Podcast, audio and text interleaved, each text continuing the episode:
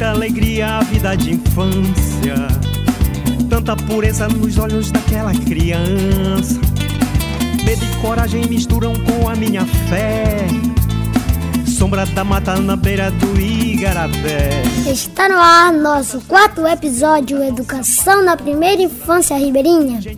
O meu nome é Alden Micael, tenho 9 anos e sou apresentador Mirim deste podcast, junto com o apresentador Raik Pereira. Vamos conversar sobre a importância dos primeiros anos da vida escolar. É nessa fase que as crianças começam a interagir com pessoas de fora do seu círculo familiar, a lidar com as diferenças e com o desenvolvimento de sua personalidade e autonomia, a criar laços de amizade e a fazer descobertas em diferentes áreas do conhecimento. Contato das crianças com a escola acontece durante a primeira infância. No Brasil, a escolarização é dividida em três segmentos a educação infantil, a fundamental e o ensino médio. A educação infantil é a primeira etapa e é voltada para as crianças com até 5 anos de idade. O objetivo é desenvolver aspectos físico, motor, cognitivo, social e emocional dos pequenos estudantes, além de incentivar descobertas e experimentações. No Brasil, a educação infantil só é obrigatória a partir dos 4 anos. Os estudantes com até 3 anos, quando matriculados, devem frequentar a creche. As crianças com idade entre 4 e 5 anos, a pré-escola, e os de 6 anos devem ir para a escola. O país avançou nos últimos anos no que diz respeito ao acesso à educação infantil. Apesar do aumento de matrículas nas creches e na pré-escola, a oferta ainda é insuficiente e desigual. Números oficiais indicam que um terço das crianças de 0 a 3 anos mais pobres do Brasil está fora da creche por falta de vaga. Na região ribeirinha aqui do Tapajós, por exemplo, geralmente nem existe creche. É importante lembrar que de nada adianta ampliar o atendimento às crianças sem também garantir a qualidade do serviço oferecido, pois a educação infantil é importante para o desenvolvimento saudável da criança. Ela funciona como uma base para as demais etapas da educação formal. E o correto aproveitamento desta etapa permite que os pequenos cresçam com mais autonomia e tenham mais sucesso em sua vida escolar e individual. Estudos mostram que creches de má qualidade podem até causar impacto negativo no desempenho da criança a longo prazo. Por isso, precisamos garantir que as instituições tenham profissionais qualificados, práticas pedagógicas enriquecidas, espaço físico e materiais apropriados. O investimento na formação dos professores e no monitoramento da qualidade do atendimento é prioridade aprender a fazer farinha, a pescar, caçar, andar pela mata, respeitar a floresta e os animais. Para falar sobre a importância da educação nos primeiros anos de vida das crianças, convidamos a pedagoga Adma Guimarães para um bate-papo. Oi, Aldo Micael, oi, Raik, agradeço o convite e a oportunidade de estar aqui com vocês. Então, é na primeira infância que a criança está desenvolvendo processos muito importantes, como o processo cognitivo, psíquico, emocional, social né, e motor. Então, o que, que a educação infantil ela tem a ver com isso? O acesso à educação infantil, ele teve um avanço a nível de legislação e a nível de implementação no Brasil e tanto a nível nacional como a nível municipal, né, a gente percebe que Santarém teve um avanço é, de acesso à creche, acesso à pré-escola. Mas quando a gente vai para a área ribeirinha, a gente percebe que a creche ainda é uma lacuna desse acesso, né?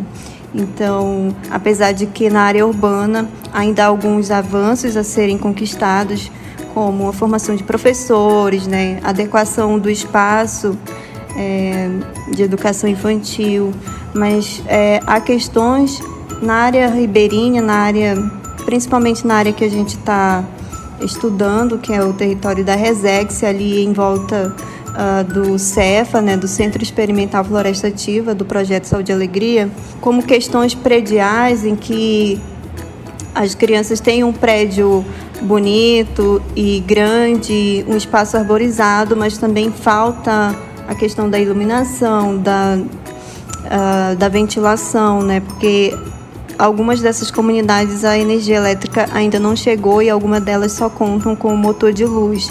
Então é um espaço ainda quente, um espaço com água quente, né? Então ainda há alguns avanços nesse sentido que precisam ser implementados.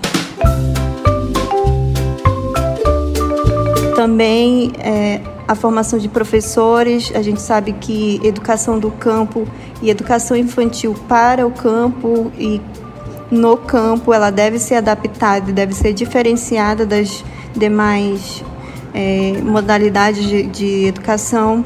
E a gente percebe que ainda não há uma formação adequada dos professores para trabalhar é, questões é, étnico-raciais e da inclusão da cultura da criança é, nesse currículo que deve ser adaptado aos modos de vida, né? A relação que a criança tem com a sua comunidade, com a natureza. E a gente percebe que a legislação em si ela ainda há limites porque ela propõe um, um, modelo de educação, tanto educação infantil como educação geral, educação básica, um modelo único de, de campo, né, em que as crianças precisam se locomover longas distâncias, né, de ônibus, mas a gente tem realidades outras, como crianças que precisam ir de canoa e tem crianças que precisam ir andando ou de bicicleta, né, e que têm acesso a escolas mais perto, né. Mas aí há outras outras questões, como a própria formação desse professor, na aquisição de metodologias específicas para trabalhar com literaturas, com brincadeiras específicas, brincadeiras tradicionais e resgate da cultura, né?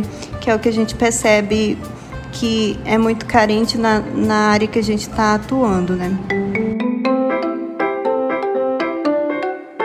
Na nossa cultura, principalmente na cultura hegemônica, se tem a ideia de que uma escolarização séria é aquela que traz conteúdos e disciplinas em que a criança precisa ficar sentada intacta e mexendo somente a cabeça. E isso é uma visão muito ultrapassada e os novos estudos é, eles trazem a criança como um ser de interesa, né? Que ele precisa estar em movimento para aprender e para se desenvolver.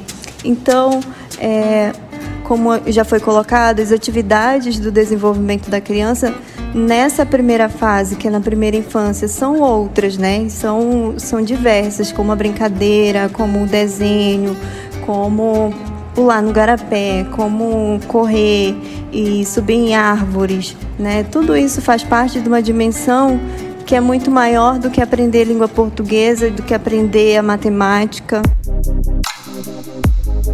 E é claro que a criança, ao fazer essas atividades, ela está aprendendo é, noções básicas sobre português, matemática, história, geografia, mas a criança está desenvolvendo funções psíquicas superiores que estarão dando base para essa etapa que é tão importante, que é o ensino fundamental, só que ela vem mais lá na frente, né? Então, é, a gente não precisa adiantar o nível de ensino, adiantar coisas que a criança estará preparada lá na frente para vivenciar, trazendo para a educação infantil como uma tentativa de dizer que a escola da infância é uma escola séria porque trabalha conteúdos formais.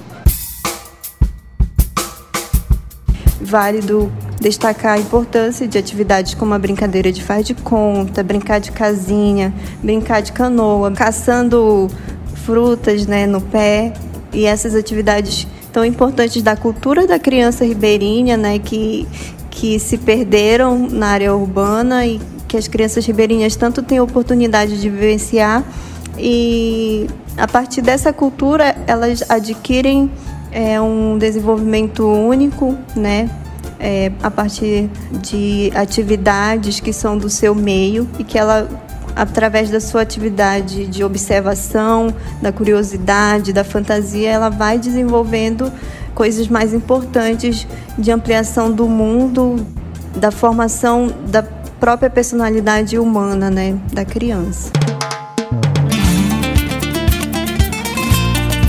Este é o último episódio do nosso podcast e desejo que seja uma sementinha para continuarmos falando sobre a primeira infância ribeirinha e a sua importância, não só para o nosso país, mas para o planeta. Afinal, um país bom para as crianças é um país bom para todos.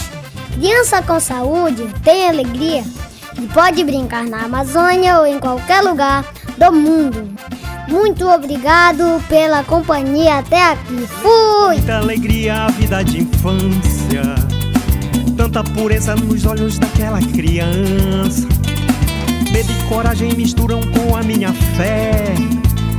Sombra da mata na beira do Igarapé.